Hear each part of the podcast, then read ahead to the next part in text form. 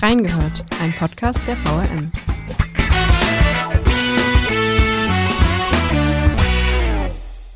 Wir suchen mit euch den besten Kaffee oder das leckerste Eis in Wiesbaden. Wir stellen im Kurier Restaurants vor und testen sie auch. Aber wo liegt eigentlich die Grenze zwischen Journalismus und Werbung? Und was passiert, wenn ein Gastronom mal eine schlechte Kritik bekommt? Wir haben reingehört. Hallo und herzlich willkommen zu einer neuen Folge Reingehört. Mein Name ist Johanna Tischler und mit mir im Studio ist heute Julia Enderton. Sie berichtet für den Kurier regelmäßig über die Gastronomieszene in Wiesbaden und kann uns deshalb heute einige Fragen dazu beantworten. Hallo Julia. Hallo Johanna. Wir wollen heute ja darüber sprechen, wie wir als Zeitung bei der Berichterstattung über Restaurants vorgehen, wo da die Herausforderungen liegen und vielleicht auch mit ein paar Irrtümern aufräumen. Du hast jetzt schon so einige Restaurants vorgestellt, immer wieder auch getestet. Kannst du eigentlich privat überhaupt noch entspannt essen gehen oder schaust du da immer mit einem kritischen Blick drauf? eigentlich schon, aber ich glaube, dass ich wahrscheinlich doch ein bisschen mehr als der normale Restaurantbesucher darauf achte, wie der Service ist, wie gewisse Abläufe sind. Aber ja, ich kann nach wie vor einen Restaurant- oder Kaffeebesuch genießen. Kochst du denn selbst lieber zu Hause oder gehst du lieber essen? Ich koche gern, ist natürlich auch immer eine zeitliche Frage. Und jetzt so nach Corona gehe ich auch wieder öfters auswärts essen. Das war natürlich jetzt in den vergangenen zwei Jahren ähm, eingeschränkter der Fall.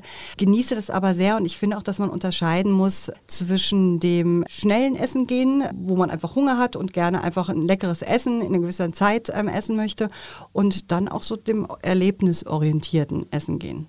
Wie bist du denn zu dem Thema Gastronomie überhaupt gekommen? Also wie ist es dazu gekommen, dass du darüber berichtet hast? Die Gastronomie hat ja schon eine ganz, ganz lange Tradition beim Wiesbadener Kurier. Ursprünglich ging alles mit dem Dippekucken los. Das ist jetzt über 20 Jahre ähm, her, glaube ich, dass wir das ins Blatt geholt haben. Da war ich natürlich damals noch nicht dabei.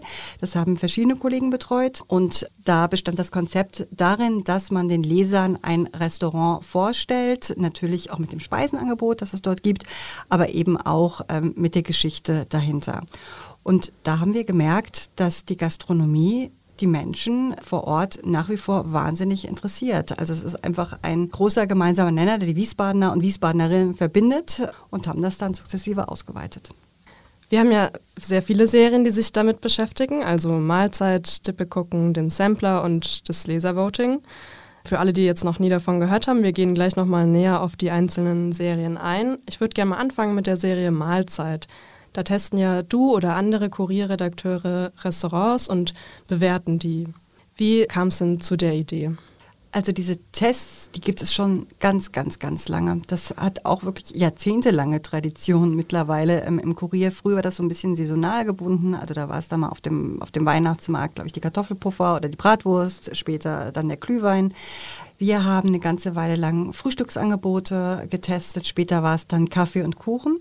Und dann hatten wir die Idee, dass wir testen möchten, wo in Wiesbaden man gut und durchaus auch günstig zu Mittag essen kann in einer angemessenen Zeit, so dass man es schafft, in seiner Mittagspause was Leckeres, äh, finanzierbares in der Innenstadt, später haben wir das noch ausgedehnt, ähm, auf den Teller zu kriegen.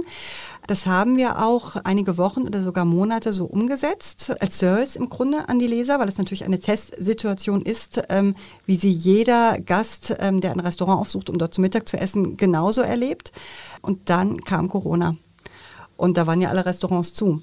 Das heißt, liefern dürften sie weiterhin und deswegen haben wir diesen Test ein bisschen umgestrickt und haben ähm, ihn in einen Liefertest umgewandelt, auch um die Restaurants ein bisschen zu unterstützen, die ja in der Zeit eben keine anderen Möglichkeiten hatten, ähm, was zu verdienen und auch auf Lieferdienste ausgeweitet, weil es ja auch viele Menschen gibt, äh, die ihre Pizza oder Sushi ähm, beim, beim Lieferdienst bestellen. Das lief dann während Corona sogar eine Weile im, im wöchentlichen Rhythmus. Mittlerweile erscheint diese ähm, Rubrik im, im, zweiwöchentlichen Rhythmus. Und damals haben wir halt darauf geachtet, ähm, ist Online-Zahlung möglich, trägt der Lieferbote Mundschutz, also solche Dinge, die eben noch sehr der Pandemie angepasst waren. Mittlerweile haben wir das ein bisschen umgestellt. Wir achten jetzt zum Beispiel stark auf das Thema Nachhaltigkeit bei den Verpackungen, aber auch weiterhin auf das Thema Service. Wie schnell ähm, wird das Essen zugestellt oder wenn wir es abholen, wie schnell ist es es zubereitet, dass wir es abholen können? Ist es qualitativ in Ordnung? Ist es preislich angemessen? Solche Dinge. Vorgesehen ist, dass wir jetzt demnächst auch häufiger wieder vor Ort essen werden. Ist ja jetzt auch schon lange möglich, aber die Arbeitswelt hat sich verändert. Viele Leute sind heute im Homeoffice, das heißt, viele bestellen sich weiterhin Essen nach Hause oder auch ins Büro.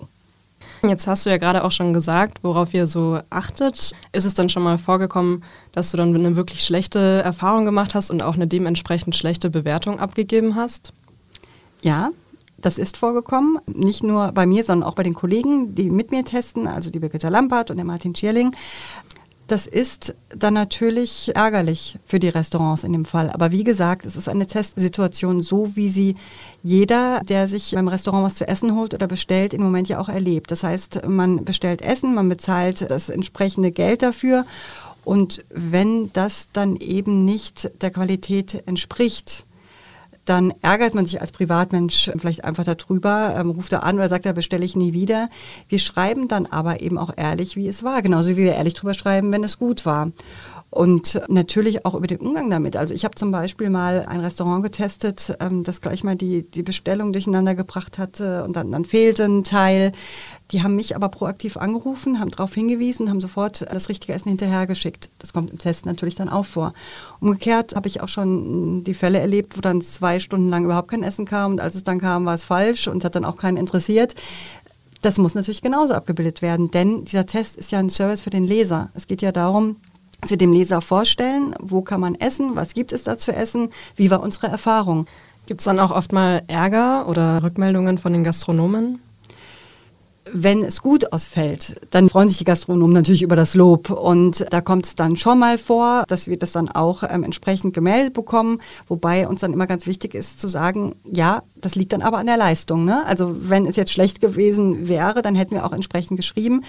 Wenn es nicht so gut ausfällt, dann äh, kann es vorkommen, dass es entweder äh, ignoriert wird oder äh, dass es dann empörte Reaktionen gibt. Es gibt dann aber auch Gastronomen, die das einsehen, wenn man ihnen erklärt, äh, nochmal, auch wenn es im Text so beschrieben ist, dann en Detail, woran es lag und das dann nachvollziehen können. Es gibt auch Gastronomen, die sich zum Beispiel entschuldigen, das hatte ich auch schon, ähm, die sagen, ja, stimmt, können Sie nachvollziehen, ähm, dass da diese Punkte schiefgelaufen sind, das wollen Sie in Zukunft besser machen. Und dann gibt es eben Gastronomen, die diese Kritik gar nicht nachvollziehen können und da sehr, sehr, sehr erbost reagieren, ja. Wenn ihr dann ein Restaurant zum Testen aussucht, wie geht ihr denn da vor? Also nach welchen Kriterien sucht ihr das aus? Geht das einfach nach persönlichem Geschmack? Also erstmal schauen wir natürlich, dass wir da eine bunte Mischung drin haben. Natürlich haben wir alle Vorlieben was Essen betrifft. Aber wenn ich jetzt immer nur Sushi testen würde, dann würde es ja ziemlich langweilig für den Leser werden. Wir gucken, dass da so alle Richtungen dabei sind, also Pizza, Burger, Sushi, Döner, Suppen, alles Mögliche. Und schauen natürlich auch, weil wir auch im Wechsel ähm, die Mahlzeit im Platt haben, mit der Rubrik Dippe gucken, wo wir ein Restaurant vorstellen, dass wir dann nicht plötzlich einen Monat haben, wo da nur asiatisches Essen im Platt ist mhm. oder nur türkisches oder nur italienisches. Das heißt also, dieser Mix ist uns ganz, ganz wichtig. Und dann gucken wir auch, was schon länger am Markt ist und was auch neu am Markt ist. Also dass man sowohl die etablierteren ähm, Restaurants oder Imbisse, das ist ja genauso äh, eine Möglichkeit zum Mittagessen, ähm, im Blatt hat, wie eben auch neue Öffnungen. Das ähm, ist also natürlich so, dass, dass man immer ein bisschen im Blick hat, ähm, was einem selber vielleicht auch schmeckt. Aber ich fände es jetzt schlimm, ähm, wenn jetzt nur Sushi-Fans nur Sushi essen würden und Salat-Fans nur Salat. wir müssen schon ja. darauf achten, dass wir, auch wenn es jetzt vielleicht nicht unsere Live-Speise ist, man ist ja auch nicht jeden Tag nur dasselbe, dass wir schon gucken, dass wir da auch eine Mischung hinbekommen. Ja, auf jeden Fall. Du hast jetzt gerade schon gesagt, ähm, wenn was neu aufmacht, dann schaut ihr da auch vorbei. Da kommen wir ja schon zu unserer nächsten Kategorie, dem Sampler. Vielleicht kannst du mal kurz erklären, was das eigentlich ist. Das Sampler, das ist so der, der, der interne Begriff für den Bericht aus der Geschäftswelt, den wir ja auch relativ regelmäßig im Blatt haben. Der ist eine Zusammenfassung von Neuerungen im Einzelhandel und in der Gastronomie, teilweise auch im Dienstleistungssektor in Wiesbaden. Das heißt, da wird dargestellt, was gibt es an Neueröffnungen, auch an Schließungen, ähm, an Umzügen, vielleicht auch an Renovierungen. Manchmal ähm, ist ja auch einfach ein Laden zu, einen Monat oder länger, weil renoviert wird und der ist dann glücklicherweise gar nicht aus der Innenstadt verschwunden. Ähm, dieser Sampler ist immer so aufgebaut, dass er ein äh, Lokal oder auch ein ähm, Laden hat, ähm, das ein bisschen ausführlicher dargestellt wird und auch auf dem Foto zu sehen ist. Und der zweite Teil des Samplers, der berichtet dann von den anderen Neuerungen. Also wie gesagt, Umzüge oder äh, auch sonstige andere neue Öffnungen, wo wir das Gefühl haben, dass es die Leser interessiert, aber vielleicht nicht vom Interesse so für die große Allgemeinheit ist. Das heißt, den Sampler mache ja auch ich. Ich schaue dann immer danach, wovon glaube ich, ist das Interesse bei der Mehrheit am größten kann sein, dass das mal ein sehr polarisierendes Thema ist, wie zum Beispiel damals, als die Kaiserbäckerei ihre erste Genderfiliale ähm, eröffnet hat. Oder dass es ein, ein veganes Restaurant ist, haben wir ja gerade ein südamerikanisches, das es noch nicht so lange gibt, da in der äh, Wilhelm-Passage. Kann aber auch einfach sein, ähm, dass es vielleicht ein etabliertes Restaurant ist, das ähm, jetzt einen neuen Pächter bekommen hat, das es aber quasi schon seit 150 Jahren in Wiesbaden gibt. Das hat natürlich alles seine Zielgruppe und auch da muss die Mischung stimmen. Und trotzdem ist ja hier das Kriterium relativ klar. Es hat etwas neu eröffnet oder ein Besitzerwechsel hat stattgefunden, also berichten wir darüber. Ein bisschen anders ist es ja bei Dippe gucken, wo wir auch Restaurants vorstellen. Aber hier gibt es ja jetzt nicht das klare Kriterium. Vielleicht kannst du uns da auch noch mal mehr dazu erklären, wie da die Restaurants ausgewählt werden oder was Dippe gucken eigentlich für einen Ansatz hat. Also Dippe gucken ist wie gesagt so das Urformat der Gastronomie ähm, im Kurier. Das heißt, ein Restaurant wird dem Leser vorgestellt. Da möchte man natürlich als Leser wissen, was gibt es denn da zu essen? Ist es die gutbürgerliche Küche, die asiatische, ähm, was völlig anderes? Aber uns interessiert vor allem, wer kocht da? Wer steht dahinter? Also wer gibt diesem ähm, Restaurant sein Gesicht? Und deswegen ist es immer ganz wichtig, ähm, dass wir da mit einem Gesprächstermin hingehen. Anders als bei der Mahlzeit, die ja ein Überraschungstest ist. Da weiß also keiner, dass wir kommen, dass wir jetzt was bestellen und testen. Das ist ja auch ähm, der, der ganze Reiz natürlich bei einem Test, dass da keiner darauf vorbereitet ist.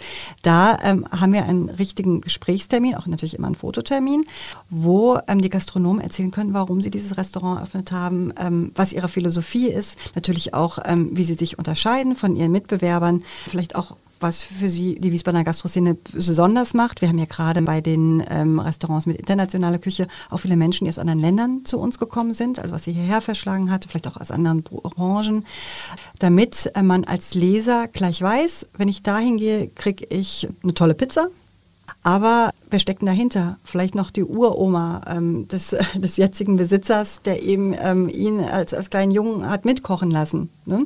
Das, also das ist so der Reiz, also die persönlichen Geschichten, die dahinter stehen.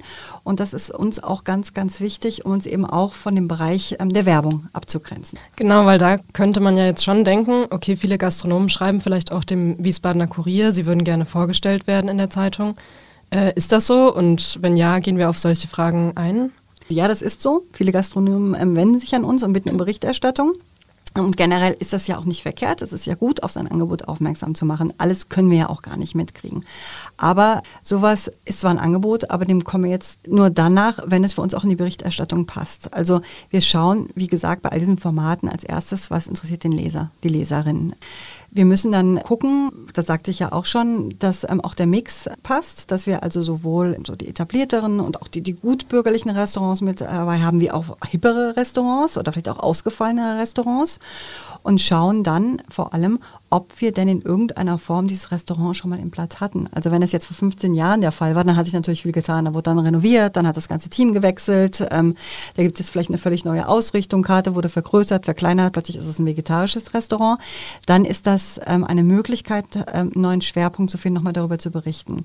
Es gibt aber auch Gastronomen, die der Meinung sind, man müsste quasi so alle zwei Jahre ähm, mindestens über sie berichten oder sogar noch häufiger, weil sie eben jetzt ähm, die, die Pilze für sich neu entdeckt haben haben oder die Frühlingsküche oder sowas in der Art.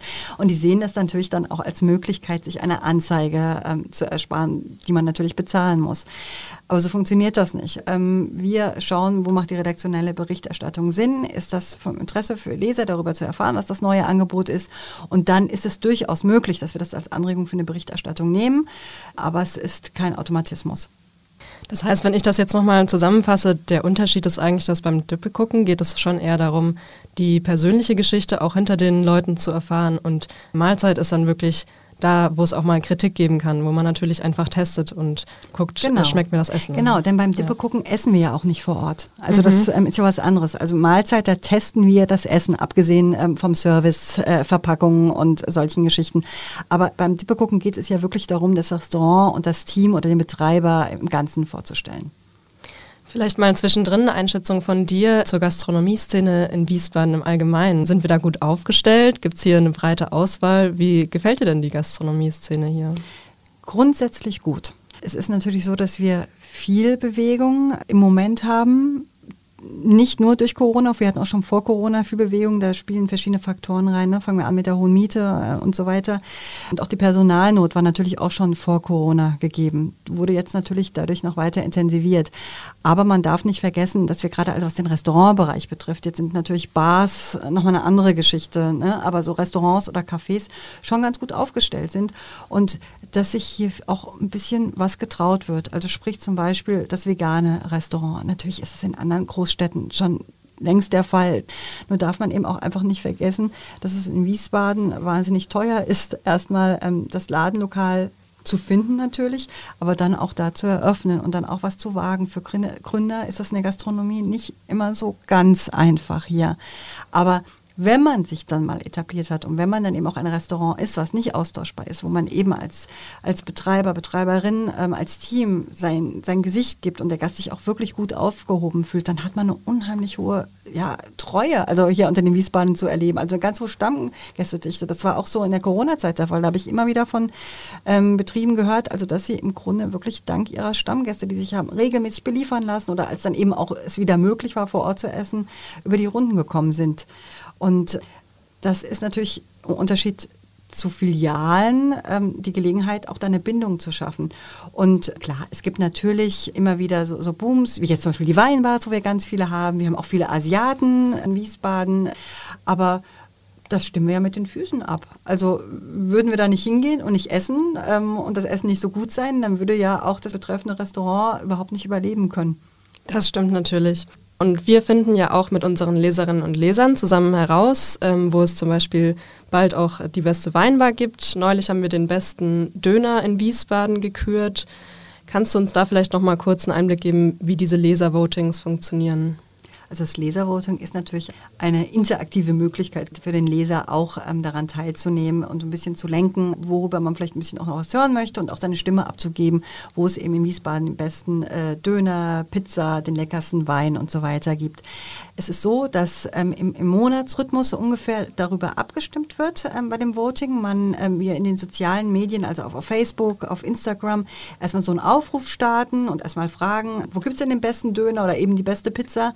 Und da ist es so, dass die User schon ganz ordentlich kommentieren und ihre Vorschläge machen. Man merkt dann auch oft ganz schnell, da gibt es dann auch so ein bisschen Rudelbildung, die einen gehen besonders gern dahin, die anderen finden den viel toller und das ist dann manchmal auch einfach so eine Glaubensfrage, wo es am besten schmeckt, wo es am nettesten ähm, ist.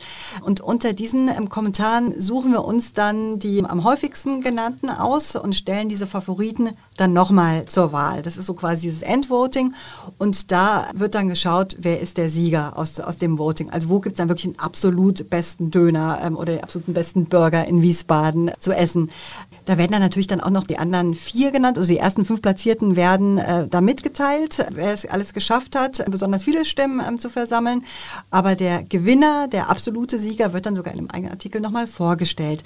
Und da ist natürlich klar, dass das auch immer so ein bisschen gelenkt ist von dem Restaurant oder dem Imbiss, der eine besonders große Community hat oder vielleicht auch besonders ähm, Social Media ähm, affine ähm, Fans, die ähm, eben auch gut finden, dann öfter für ihren Imbiss abzustimmen. Also ist das natürlich auch immer so ein bisschen eine Momentaufnahme, aber es gibt auch schon ein ganz gutes Stimmungsbild ab. Das wollte ich nämlich gerade sagen. Also ich kann mir gut vorstellen, dass da natürlich einfach die Umfragen auch beeinflusst werden, aber letztendlich ist das ja trotzdem eine nette Sache zu erfahren, okay, was denken denn die Leserinnen und Leser, wo gibt es das beste Essen in Wiesbaden. Naja, und wie gesagt, über Geschmack, ne? Ja, es ist sowieso relativ. Genau, eben. Ja. Also es ist ja auch einfach schön, dann zu sehen, ähm, dann liest man dann die Auswertung, sagt, gut, ich gehe halt immer da und da Döner essen, aber schau mal, unter den ersten fünf sind auch noch die zwei anderen gelandet, da bin ich schon so oft vorbeigerannt, probiere ich die auch mal aus. Ja, oder sei es nur, dass man sich darüber aufregen kann, dass der eigene Döner es nicht geschafft genau. hat. Genau. Die Auswertung. Dann kommen wir doch mal zu einem allgemeinen Fazit vielleicht jetzt von unserem Gespräch. Wo würdest du denn jetzt sagen, nachdem wir ja schon vieles abgedeckt haben, wo liegt eigentlich jetzt die Grenze zwischen Werbung und Journalismus in der Gastronomieberichterstattung? Es ist eine Gratwanderung, das muss man natürlich so sagen. Denn es ist ja ganz klar, in dem Moment, in dem ein Restaurant im Dippe gucken oder auch im Sampler vorgestellt wird, hat dieses Restaurant eine große Aufmerksamkeit. Es läuft ja nicht nur in der Printausgabe und nicht nur in unserem E-Paper, sondern oft ähm, auch nochmal auf Social äh, Media, also Facebook und, und Instagram. Ähm, das ergibt natürlich eine ganz, ganz große Reichweite. Letztlich natürlich auch der Mahlzeittest. Wenn er positiv verläuft, ist es die positive Reichweite. Wenn er mhm. negativ verläuft, ist es natürlich ein äh, nicht ganz so schöner ähm, Effekt ähm, für das jeweilige Restaurant. Ich finde es aber ähm, ganz wichtig, klarzumachen, dass wir in keiner Form beeinflussbar sind. Also wie gesagt, wenn wir jetzt äh, für den Mahlzeittest etwas essen und es gut schmeckt, schreiben wir es genauso.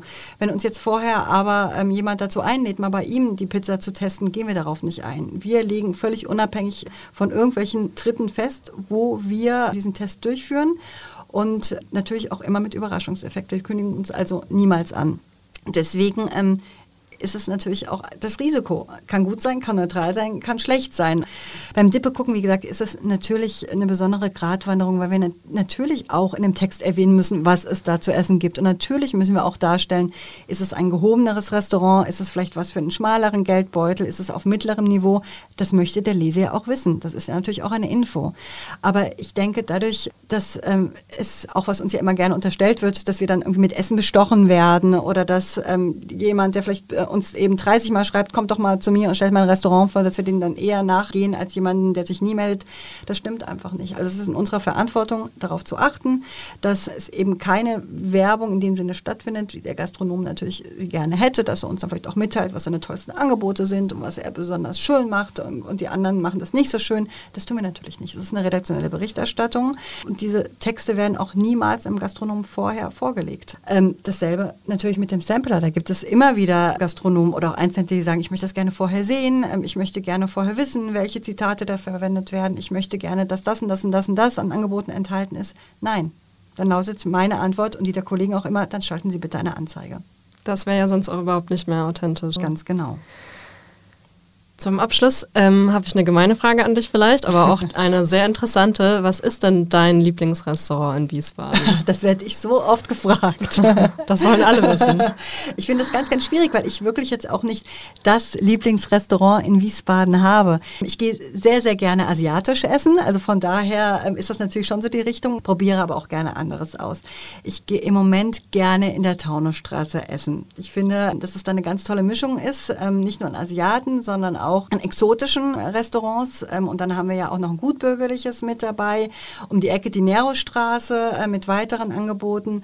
Das ist was, wo ich mich im Moment sehr gerne aufhalte. Das kann sich aber ganz schnell auch wieder ändern. Also jedes Restaurant, glaube ich, in Wiesbaden ist es wert, ausprobiert zu werden. Das also, meine salomonische Antwort. ja, ja. Ich wollte gerade sagen, du hast schon Politikerfähigkeiten, um die Frage drumherum zu reden. Aber ja, natürlich bleibst du auch offen für neue Restaurants. Ich meine, du musst ja auch noch ganz viel testen. Unbedingt. ja, danke Julia, dass du mit bei uns dabei warst und uns mal einen Blick hinter die Kulissen gegeben hast. Ja, wenn ihr noch Kritik, Ideen oder Anregungen für diese Folge oder den Podcast habt, dann schickt sie uns gerne an audio.vrm.de. Ansonsten wünsche ich euch eine gute Woche und bis zum nächsten Mal.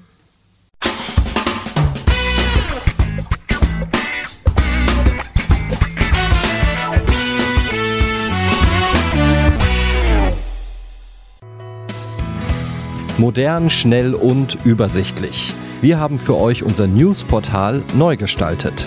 Spannende Geschichten, Livestreams, Videos, Podcasts oder Umfragen. So erfahrt ihr immer aktuell, was in eurer Region los ist. Klickt euch rein unter wiesbadener-kurier.de.